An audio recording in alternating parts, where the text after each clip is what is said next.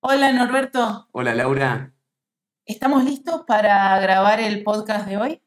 estamos listos para un nuevo capítulo tratando de entender el mundo. Un nuevo capítulo de la Fundación Argentina Global, desde la Argentina para entender el mundo y desde el mundo para entender a la Argentina. Si te parece, veamos quién nos visita para charlar hoy.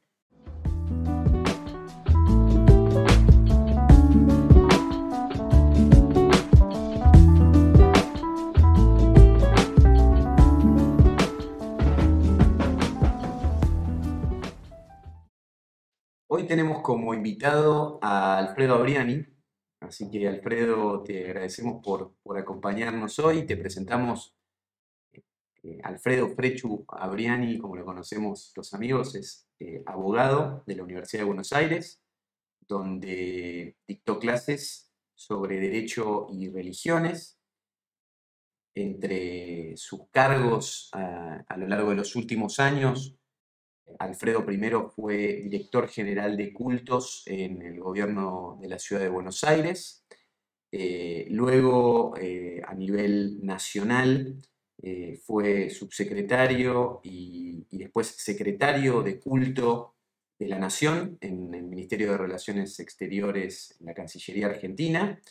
Y actualmente Alfredo lidera un área dentro de la Fundación Argentina Global, de nuestra fundación, que es el área de libertad religiosa y diálogo interreligioso. Así que para romper el hielo, Frechu, eh, gracias por, por estar acá conversando con nosotros y contanos por qué hay un área eh, sobre libertad religiosa eh, y diálogo interreligioso en la fundación, qué significa esto y por qué es importante. Bueno, primero, muchas gracias por la invitación, Norbert.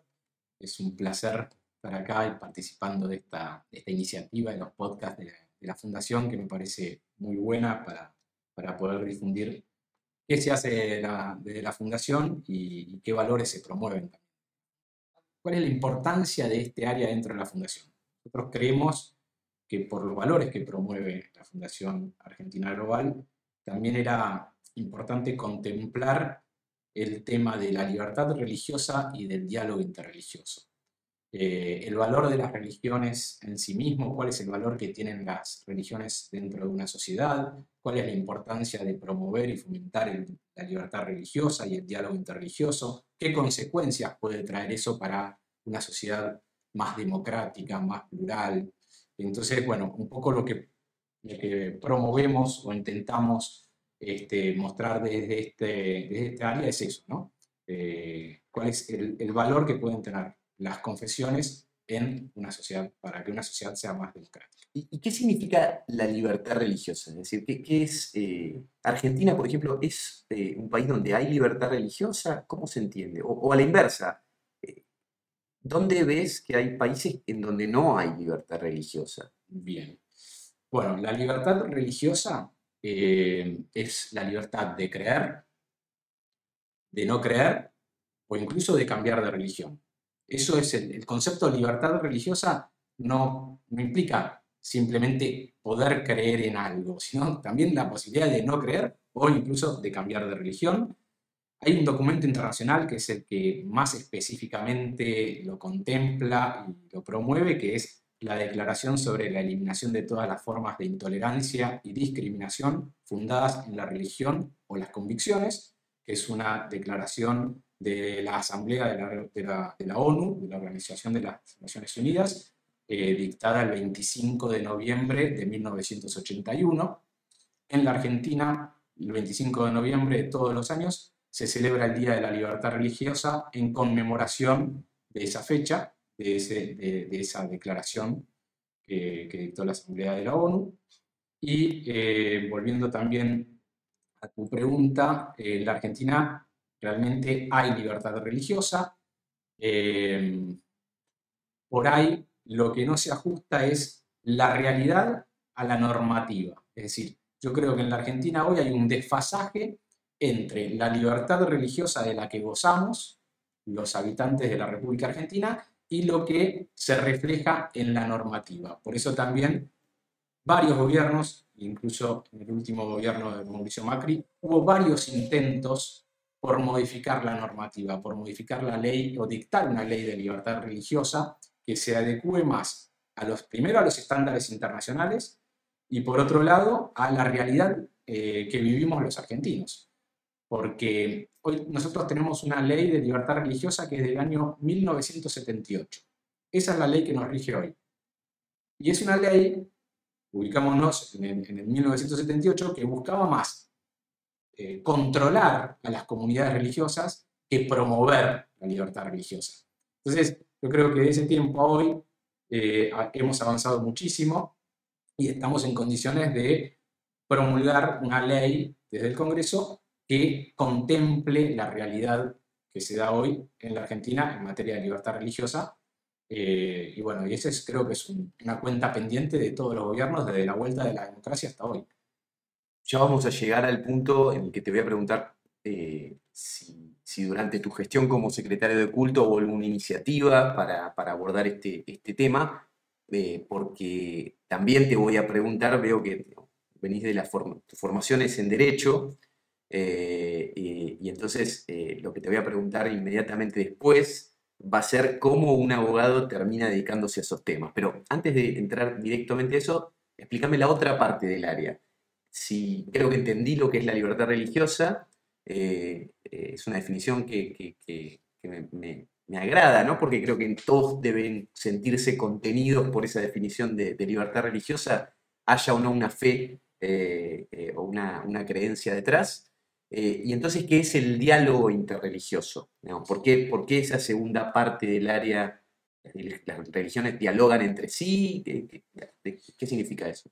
Bien, Déjame hacerte un comentario más respecto de la libertad religiosa, además de esto de la posibilidad de creer, no creer o cambiar de religión, también está, hay como dos dimensiones, que la individual y la institucional, la libertad religiosa en cada una de las personas o de las instituciones de hacerlo eh, públicamente y demás.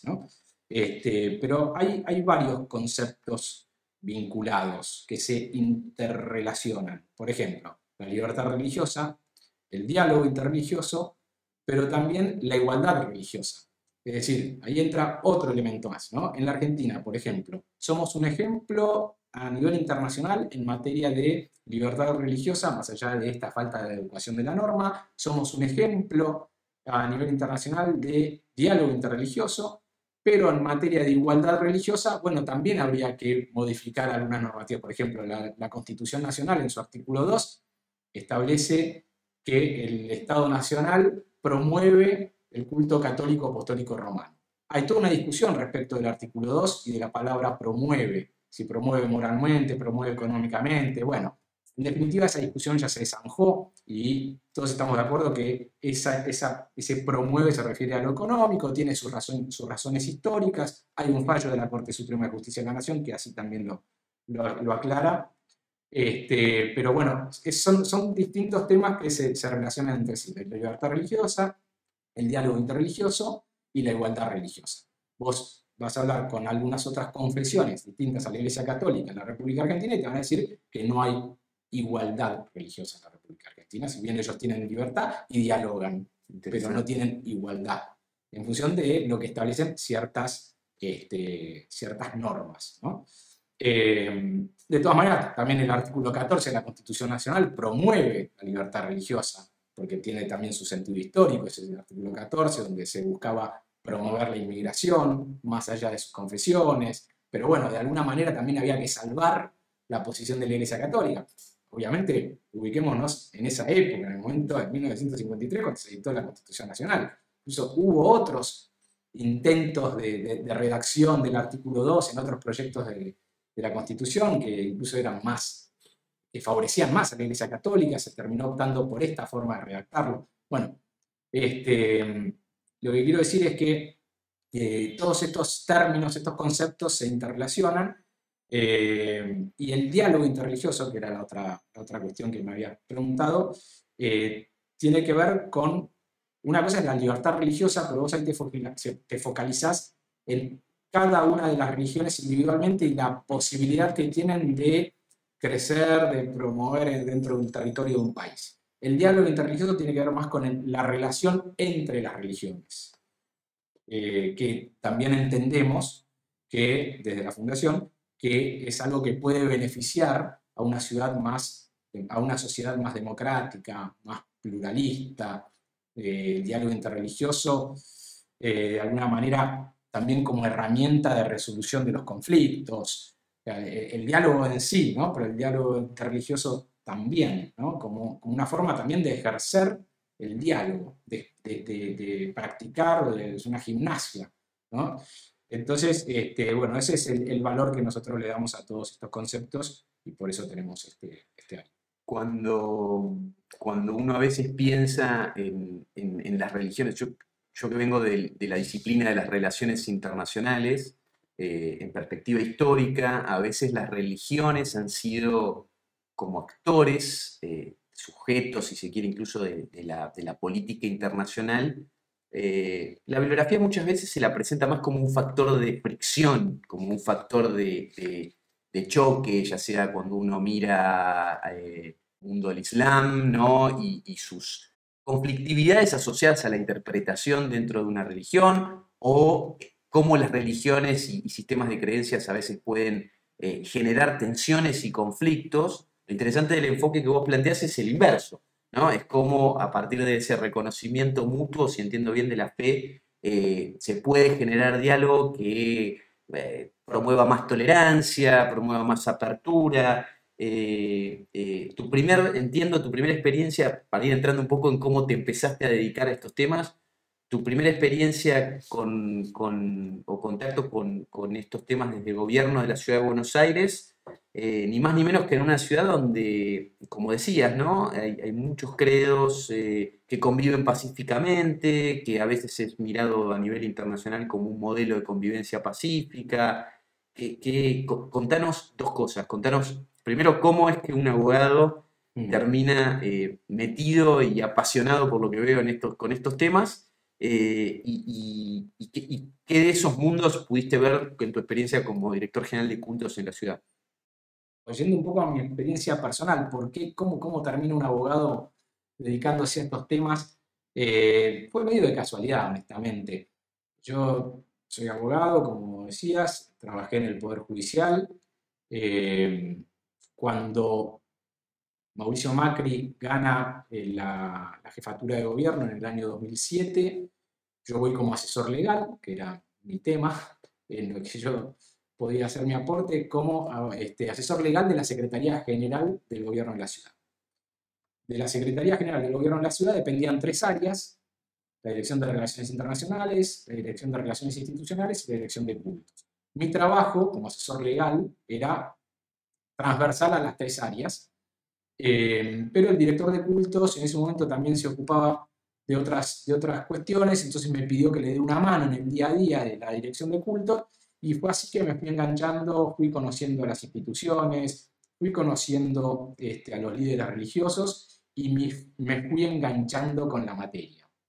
Yo tengo una formación religiosa, que creo que eso también facilitó que, que, yo genere ese interés por la, por la cuestión religiosa, eh, pero también es cierto que vengo de una familia católica, te diría, bastante tradicional. Entonces había como algún desconocimiento de, muchas de las, de las religiones, y, pero, pero bueno, pero como te, digo, te decía antes, también había una valoración positiva por el hecho religioso, en base a mi formación. Este, yo fui a colegios católicos, tanto en la primaria como en la secundaria, y en casa la religión era un tema que estaba presente. Entonces, este, bueno, esa valoración positiva del hecho religioso, que, que es lo primero en lo que nos tenemos que parar para hablar de todo esto. ¿Cuál es la valoración que tiene cada uno del hecho religioso? Si vos tenés una valoración positiva del hecho religioso, muchas cosas de las que yo te diga te van a sonar bien. Y si vos tenés una valoración negativa del hecho religioso, y no, no vas a querer saber nada ni con la libertad religiosa, ni con el diálogo interreligioso, ni con nada, nada. Pero bueno. Pero también este permitimos que te diga, porque eso me gustó tanto esta definición amplia que hacías de libertad religiosa, eh, porque siento que, eh, o, tal vez es, el desconocimiento, vos conocés mucho el tema y, lo has trabajado y lo has estudiado, pero eh, para alguien que se, que se percibe, digamos, agnóstico o, ateo entender que el concepto de libertad religiosa también le ofrece eh, eh, la libertad de no creer, eh, es algo que hasta hace, me hace pensar en algo bastante intolerante, aquel que entendida de esa manera pueda estar en contra o le pueda sonar mal la idea de la libertad religiosa. Absolutamente, por eso lo aclaro siempre cuando hablamos de libertad religiosa, que contempla todas esas dimensiones, la de creer, la de no creer, incluso la de cambiar. Este, porque estamos, en esa dimensión estamos todos incluidos. Y esa experiencia entonces en, la ciudad, ¿cuál, era tu rol? ¿Qué hace un director general de cultos en una ciudad como la de Buenos Aires? ¿Y con cuántas eh, eh, comunidades religiosas, digamos, te, toca interactuar? Digamos, de, qué estamos hablando? La dirección de cultos es, es el área, digamos, como la puerta de entrada para las, instituciones religiosas al gobierno de la ciudad, donde es un lugar donde pueden canalizar todas sus demandas, sus inquietudes, sus pedidos. Vamos, este, otra vez, como valoramos el hecho religioso desde el gobierno, no digo, desde los gobiernos que valoran el hecho religioso, ponen un área específica para atender a las instituciones religiosas y a las comunidades religiosas. Y es un poco una ventanilla especial para atender esas cuestiones. Eh, desde ahí te vinculas con la Iglesia Católica, con el Centro Islámico de la República Argentina, con las distintas instituciones de la comunidad judía, este, con todas. La verdad que en la ciudad de Buenos Aires conviven pacíficamente un montón de, comunidades religiosas. Eh, las instituciones, eh, o las, más importantes, las sedes centrales están en la ciudad de Buenos Aires, por ser la capital federal de la República Argentina, entonces también te da esa posibilidad de vincularte y de relacionarte con los líderes religiosos eh, a nivel nacional. Una experiencia que para mí fue muy útil a la hora de luego ocupar el, cargo de subsecretario de culto y secretario de culto de la nación. Yo ya los conocía todos, porque las sedes de cada uno está ahí está acá, digamos, en la ciudad de Buenos Aires. Entonces, eso también me facilitó mucho la tarea después. Pero hay un montón de actividades que se pueden hacer desde la, desde la ciudad de Buenos Aires. Primero, de las cuestiones más administrativas que necesitan las comunidades religiosas o las instituciones religiosas, y después de, una actitud más proactiva de promoción de la libertad religiosa y del diálogo interreligioso en la ciudad de Buenos Aires, que nosotros, la verdad que hicimos, eh, tuvimos, tuvimos varias políticas en ese sentido, ciclos de cine y debate interreligioso, publicaciones de guías de cultos de la Ciudad de Buenos Aires, donde están todos los templos de todas las religiones de la Ciudad de Buenos Aires, visitas guiadas a los lugares de culto de todas las confesiones, hasta una bicicleta, bicicleteada interreligiosa hicimos, ah, donde íbamos, íbamos este, en bicicleta por la Ciudad de Buenos Aires parando en distintos templos donde nos recibían su líder, o sea, su, pastor o el rabino o el sacerdote y nos explicaban la historia del templo y hablamos un poco de la religión, todo orientado a jóvenes también. Esta, esta, capacidad, digamos, o este, hasta un punto eh, privilegio ¿no? que te dio de, poder mirar y interactuar con, los, con las comunidades desde un gobierno local y después desde un gobierno nacional. Te vinculo esto con la idea de Argentina como ejemplo o como modelo o como, vos me vas a decir, no sé, como una política, digamos, sostenida en el tiempo de convivencia pacífica entre distintas comunidades religiosas. ¿Cuánto hay de cierto de esta idea de modelo? ¿Cómo vos lo, viste? Digamos, ¿Tuviste la oportunidad incluso de, interactuar con, contrapartes del resto del mundo? Eh, ¿Cómo perciben a la Argentina? Eh, eh, ¿Cómo está la Argentina si es que los hay no solo como modelos, sino en estos rankings a veces de, libertad y de diálogo interreligioso. Eh, ¿qué, nos puedes contar de eso? Bueno, es absolutamente cierto que la Argentina es un ejemplo en materia de diálogo interreligioso, sobre todo. Eh, eso no es mérito de ningún gobierno, sino que es una característica propia de la Argentina, es una característica propia de nuestra sociedad que se viene dando y se fue dando naturalmente a lo largo de los años y a lo largo de la conformación social. En la Argentina fueron arribando las distintas corrientes migratorias a lo largo de los años, eh, y cada una con su cultura, con su religión, y supieron convivir pacíficamente en la República Argentina, y eso fue lo que fue dando este, este, esta base o este sustento para que hoy en la Argentina, este, o la Argentina sea un ejemplo en materia de diálogo interreligioso. El cardenal Bergoglio, cuando era arzobispo de la Ciudad de Buenos Aires, trabajó muchísimo en el diálogo interreligioso y después lo continuó haciendo, lo continúa haciendo desde, desde el Vaticano, siendo papa. y la verdad que desde afuera nos perciben como un ejemplo.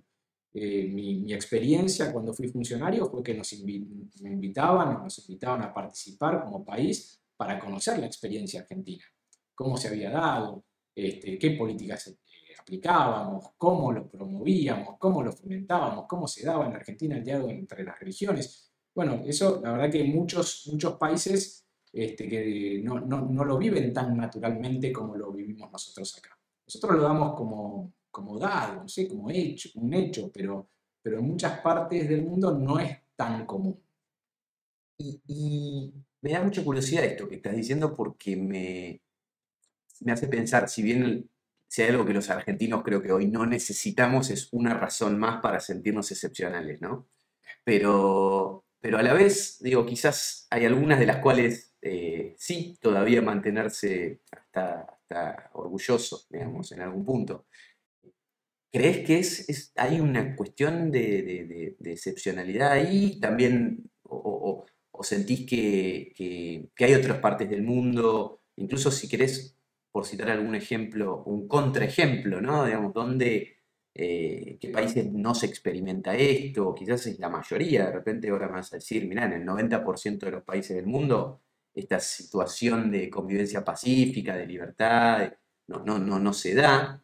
Eh, ¿Qué, reflexión te merece? No sé si tenemos que sentirnos excepcionales, pero sí eh, creo que en materia de diálogo interreligioso puntualmente, pues libertad religiosa hay en muchos países del mundo, en muchos países no hay libertad religiosa, pero eh, en materia de diálogo interreligioso creo que somos, este, somos realmente un ejemplo y, y hay muchas iniciativas, tanto desde el Estado como iniciativas que nacen de las propias comunidades religiosas en materia de diálogo interreligioso que realmente no se ven en otros países. Y en eso sí creo que somos un modelo. ¿Puedes darnos algunos ejemplos?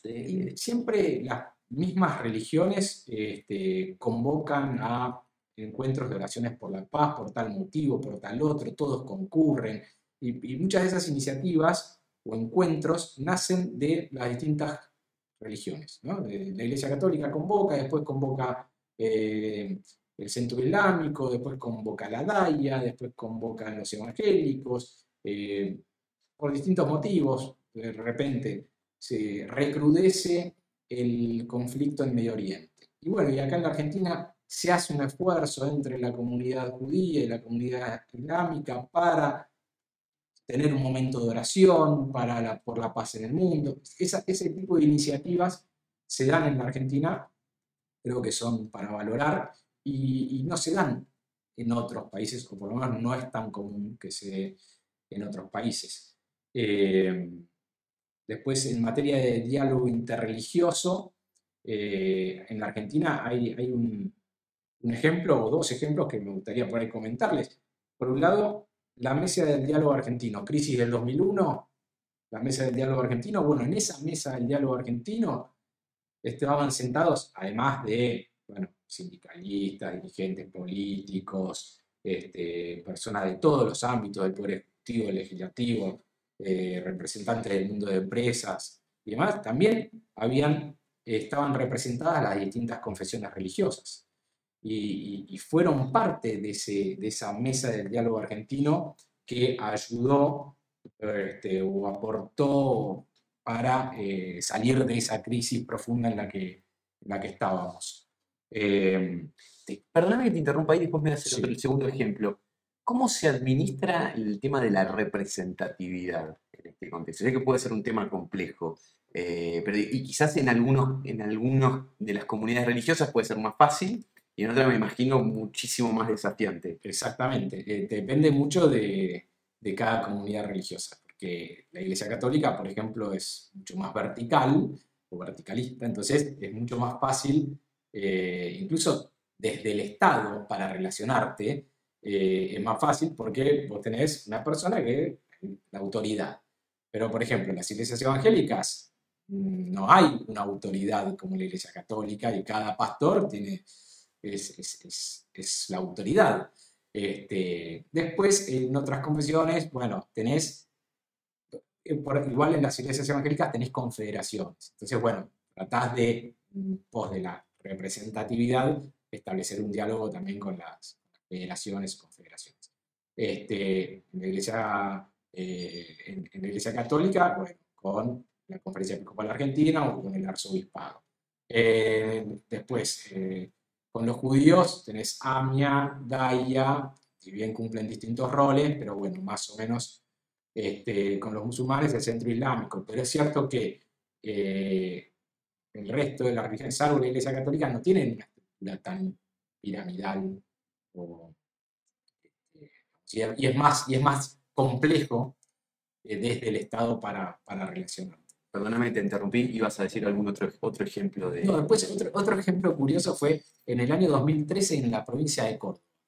Un conflicto con la policía de la provincia y el gobernador de la provincia de Córdoba convocó a los integrantes del Comité Interreligioso por la Paz para que lo ayuden en la, a destrabar el conflicto. Y fueron ellos quienes abordaron la situación y, llegaron a, una solución del conflicto. Este, pero mira cómo un comité con cierta autoridad dentro de la provincia, con renombre, que lo integraba gente respetada de la distinta cómo pudo en ese momento hacer ese aporte para resolver un conflicto que no tenía nada que ver con las religiones. Pero, pero bueno, como también la autoridad que se les daba o el reconocimiento social también este, los, los, los ayudó a poder destrabar ese conflicto social.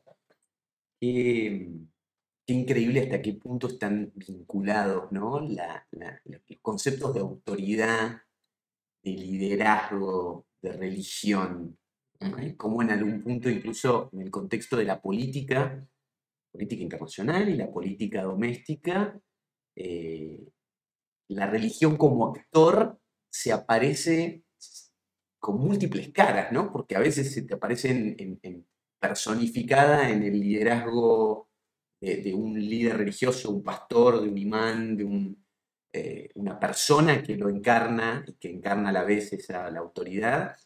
A veces, como mencionabas, es la institución, ¿no? Y, a veces es un enfoque un poco más, me imagino, descentralizado, en donde está todo esto junto. Está la persona, la institución, la comunidad eh, y, digamos, cómo, cómo te permite o cómo, cómo miras el mundo a partir de esas distintas lentes. Por, ejemplo, en el marco de la fundación, eh, en el área, ¿qué, ¿qué, temas se han venido trabajando? ¿Qué temas se han venido tocando eh, que te permita conectar? Digo, así como tenemos un área que, sí, que hace seguimiento de los temas de seguridad nuclear y una que sigue los temas de, cambio climático y desarrollo sostenible, una decisión, como, como bien vos decís, de, valorar, de poner en valor eh, el diálogo interreligioso y la libertad y la libertad religiosa. ¿Cómo, ¿Con qué se come esto digamos, cuando uno mira el mundo? Bueno, desde la fundación, por ejemplo, le prestamos mucha atención a los acuerdos de Abraham. Es, un tema sumamente interesante que da mucho para, para analizar. Eh, hicimos eh, conferencias con, representantes de las, de las religiones, eh, bueno, donde analizamos un poco los acuerdos de Abraham, que son realmente un, hecho muy destacado en materia internacional y el, el, rol que pueden cumplir las religiones en, en las relaciones internacionales.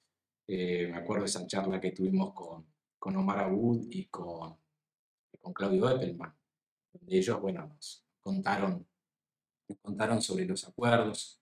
Este, también, bueno, otra cosa que, que, que, hicimos desde la fundación fue seguir el viaje del Papa a Irak, que, también fue, fue, muy interesante, porque también ahí hay un choque de culturas y religiones. O sea, Papa yendo a un país islámico fue algo, lindo para, para, conversar y para destacar en ese momento con Elizabeth Piqué también y con Omar Abud. Eh, y bueno, la verdad que esos, esos acuerdos de normalización de las relaciones entre los estados, los eh, Emiratos Árabes Unidos, más Bahrein e Israel, fueron un momento, momento muy, importante. Ese tratado de paz firmado en Washington el 15 de febrero de, 2020, que fue el tercer país árabe, después de Egipto, Jordania y Jordania, en firmar un tratado de paz. Eh, vos, que, vos que sos un estudioso del tema, explícanos por qué, por qué se llaman los acuerdos de Abraham. Todos sabemos que, que es un personaje virílico muy importante, pero digamos, eh, ¿por qué, por qué el, eh, el reencuentro, si se quiere, o la normalización de dos creencias o culturas y, sus creencias tan asociadas al Islam y al, y al, judaísmo se representan en la figura de una sola que es Abraham. Porque Abraham es, eh, es decir, al, cristianismo, el judaísmo y el Islam se las denomina las religiones abrámicas, porque todas dependen de Abraham. Entonces, después, bueno, tenés los matices, cada una va, va, va surgiendo en distintos momentos de la historia, pero en definitiva el tronco común, el origen, es Abraham. Entonces se las, se las denomina las, religiones abrámicas y por eso me parece acertado también este, este título que se le da a los acuerdos, ¿no? porque tiene que ver con la convivencia de, eh, o, la, o las relaciones de países que responden a las religiones abrámicas.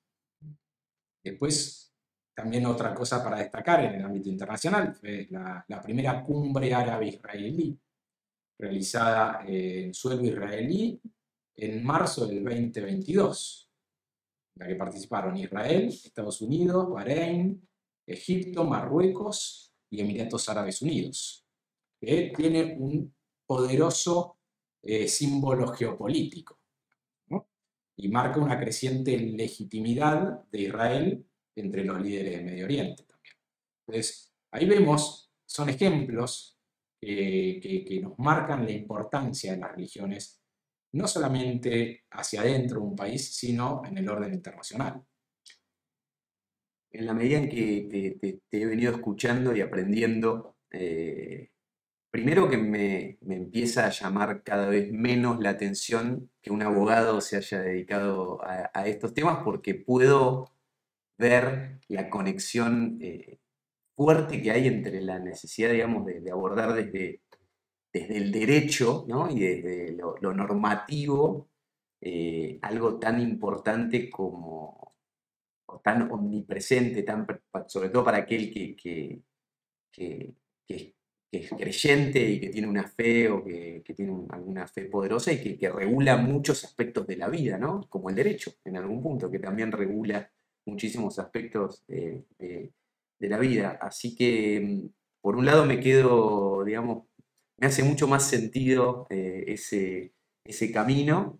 Eh, y para ir concluyendo, me gustaría eh, preguntarte por, tenemos la costumbre de preguntar por alguna recomendación de, libros o artículos o algún material de lectura que, alguien que escucha por primera vez y que se enganchó y quiere saber más sobre estos temas, eh, vos le recomiendes para, para, Antes. Antes de, recomendarte el libro, me gustaría remarcarte una cuestión más que, me tocó vivir, digamos, en mi, experiencia como, encargado del área, que, también marca un poco la, relevancia de las religiones en, las relaciones internacionales. Por ejemplo, en julio del 2018, a mí me parece sumamente interesante esto, durante el gobierno de Trump, Estados Unidos eh, abandona el Consejo de Derechos Humanos de Naciones Unidas.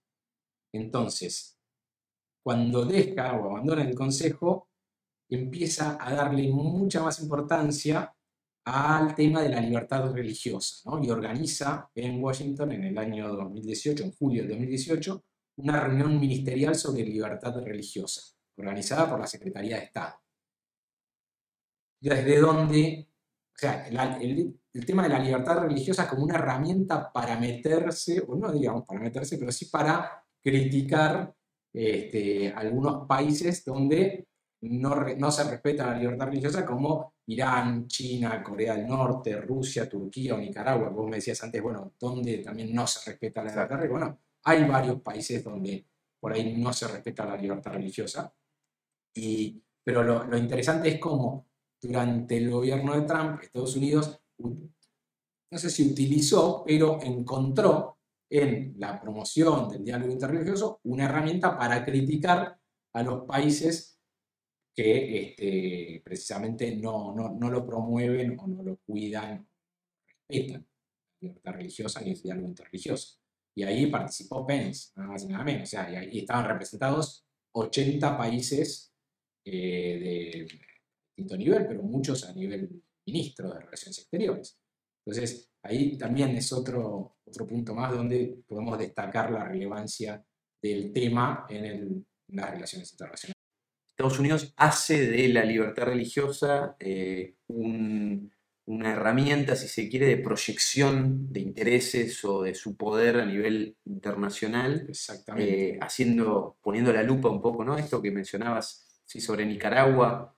Eh, yo no, no, no, estoy eh, siguiendo en el día a día, pero sí se, he sabido digamos, el encarcelamiento bastante arbitrario de líderes religiosos, tanto católicos como, de otras religiones, que, está sucediendo en Nicaragua, en un país, en una región que América Latina que, se caracteriza más bien por, por ser una zona de mucha libertad religiosa, dirías.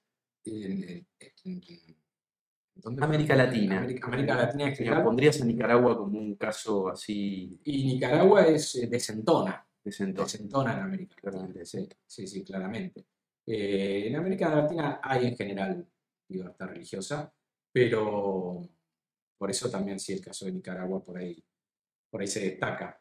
Eh, Harías una, perdón, esta, esta, pregunta es un poco sacada de, de, puede sonar un poco sacada de contexto, pero ¿Crees que hay alguna relación directa entre democracia y libertad religiosa? Es decir, eh, eh, uno podría decir que los países con mayor libertad religiosa tienden a ser más democráticos o a la inversa. ¿Dónde pondría? Sí, sí, coincido con, tu apreciación. Creo que eh, una sociedad en la que se promueve o se da el diálogo interreligioso es una sociedad más, más democrática, más pluralista, más diversa, y también creo que hay una relación entre los regímenes autoritarios o totalitarios y eh, la afectación al derecho a la libertad religiosa. Absolutamente. Los países que mencionábamos, Irán, China, Corea del Norte, Rusia, Turquía, Nicaragua, bueno, se da esta, esta, esta particularidad, donde vos tenés por ahí países más este, eh, líderes o gobiernos más autoritarios este, y donde se da una afectación a la libertad religiosa que, recordemos, es un derecho humano fundamental reconocido por la, ONU. Este, entonces sí creo que hay una, relación interesante. Absolutamente. Interesante. Bueno, ahora sí, eh, te vuelvo a la pregunta de de algún libro, algún artículo o cualquier tipo de material que, para alguien que le interesa el tema, eh, además de, desde la fundación, eh, ¿qué sugerirías? Y últimamente, eh, que haya leído el, libro de Iván Petrella, Dios en el siglo XXI, me parece un buen libro para, para tener una aproximación a las religiones más importantes. Este, lo, recomiendo porque hace una buena síntesis, Iván, de cada una de, las religiones y de las cuestiones más relevantes para cada una de las religiones. Y en definitiva también ahí ves cómo hay muchos comunes denominadores entre las religiones. A, lo largo de la lectura del libro, si bien cada una tiene su capítulo, este, hay un común denominador y eso además a mí me resultó muy atractivo. y es muy útil para entender y conocer a las religiones. Iván Petrella, eh, hace un tiempo atrás me acuerdo que lo escuché decir una frase que me quedó, así que seguro debe ser muy bueno el libro, no lo leí, eh, pero Iván Petrella recuerdo que decía siempre eh, que en la universidad se formaba mucho en las carreras de ciencias sociales en torno a las corrientes filosóficas, ¿no? Entonces, distintas corrientes filosóficas, sin embargo, uno en la vida no se cruza con eh, existencialistas y nihilistas, uno se cruza con ateos, cristianos, judíos, musulmanes, y lo poco que la universidad eh, forma eh, acerca de esta diversidad, la importancia de las religiones, ¿no? Incluso en círculos muy formados, a veces hay un gran déficit de formación acerca de, la importancia de las religiones. Así que me alegra mucho que, lo haya traído al libro de Iván. No, eh, estoy eh, totalmente de acuerdo en que muchas veces este, estamos ajenos a la cuestión religiosa y más que excluir la cuestión religiosa de la educación, de la educación pública o del ámbito del debate público, parece incluso más saludable y más sano traerlo a la discusión Porque, por ejemplo, la Argentina es un país donde más del 80% de la población se dice creyente. O sea, dice creer en Dios. Esto es en base a un estudio del CONICET del año 2019. Este, bueno, ¿cómo vas a excluir? O sea, hay todo un debate en torno a la educación pública y la religión, si tiene que estar o no tiene que estar. Para mí lo que está mal es cuando vos le das la exclusividad a una religión pero educar en las religiones me parece incluso que, es, saludable, es sano. No, no dar catequesis o eh, dar tal o cual religión, sino en la, educación pública, bueno, traer el tema de las religiones, tener un acercamiento, un panorama, qué piensan en tal o cual religión, en algunas religiones. Me parece que eso este, podría, podría ser. Hay todo un debate en torno a la educación, educación pública y la, religión. Y otro tema que es muy interesante, que tenemos que hacer otro podcast para eso, es el tema del sostenimiento del culto. yo me di cuenta que cuando se charlas con la gente o cuando vas a hablar a distintos lugares, genera mucho, mucho interés, mucha intriga y donde hay mucho desconocimiento. El tema del sostenimiento del culto es un tema interesante.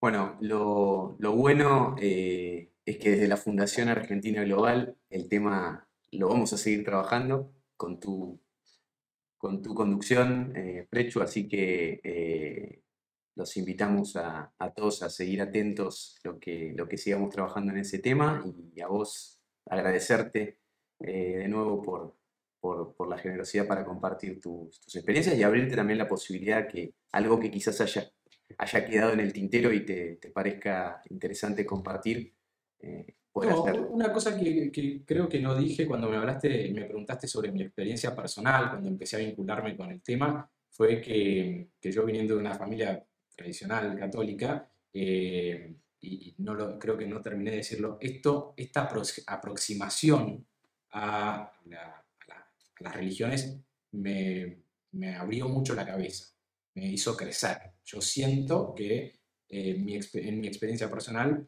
este vínculo con, estas áreas, con esta materia, con todas las regiones, realmente me, abrió mucho la cabeza y me ayudó a, pensar y a, bueno, a comprender y a entender que bueno, hay distintas miradas y que está bueno poder compartir sin la intención de convencer a nadie, pero sí de compartir las miradas y bueno, tratar de, de buscar siempre las, los puntos en común, los comunes denominadores y, siempre tratando de, ponerse en el lugar del otro y de hablar con respeto. Ya no, hablamos en materia de diálogo interreligioso, ya no hablamos de tolerancia. Ya estamos en una instancia superior, no es tolerar al otro, sino de poder dialogar con el otro. ¿no? tolerar implica como que, bueno, lo soporto, es como lo tolero. No, bueno, eh, ya eso, se habla, eso era antes. Ahora ya en, en materia de diálogo interreligioso estamos a otro, a otro nivel, a otro escalón. Estamos más en la de ponernos en el lugar del otro y respetar al otro en sus convicciones, en lo que piensa y entender que, bueno, son distintas miradas, este, distintas culturas, distintas religiones. Excelente, Frechu. Bueno, gracias por, por abrirnos este fascinante mundo eh, de, de la libertad religiosa, el diálogo interreligioso y sobre todo el respeto y esta capacidad para, para abrir un poco la cabeza. Así No, que gracias a vos, Pablo. un placer. Gracias.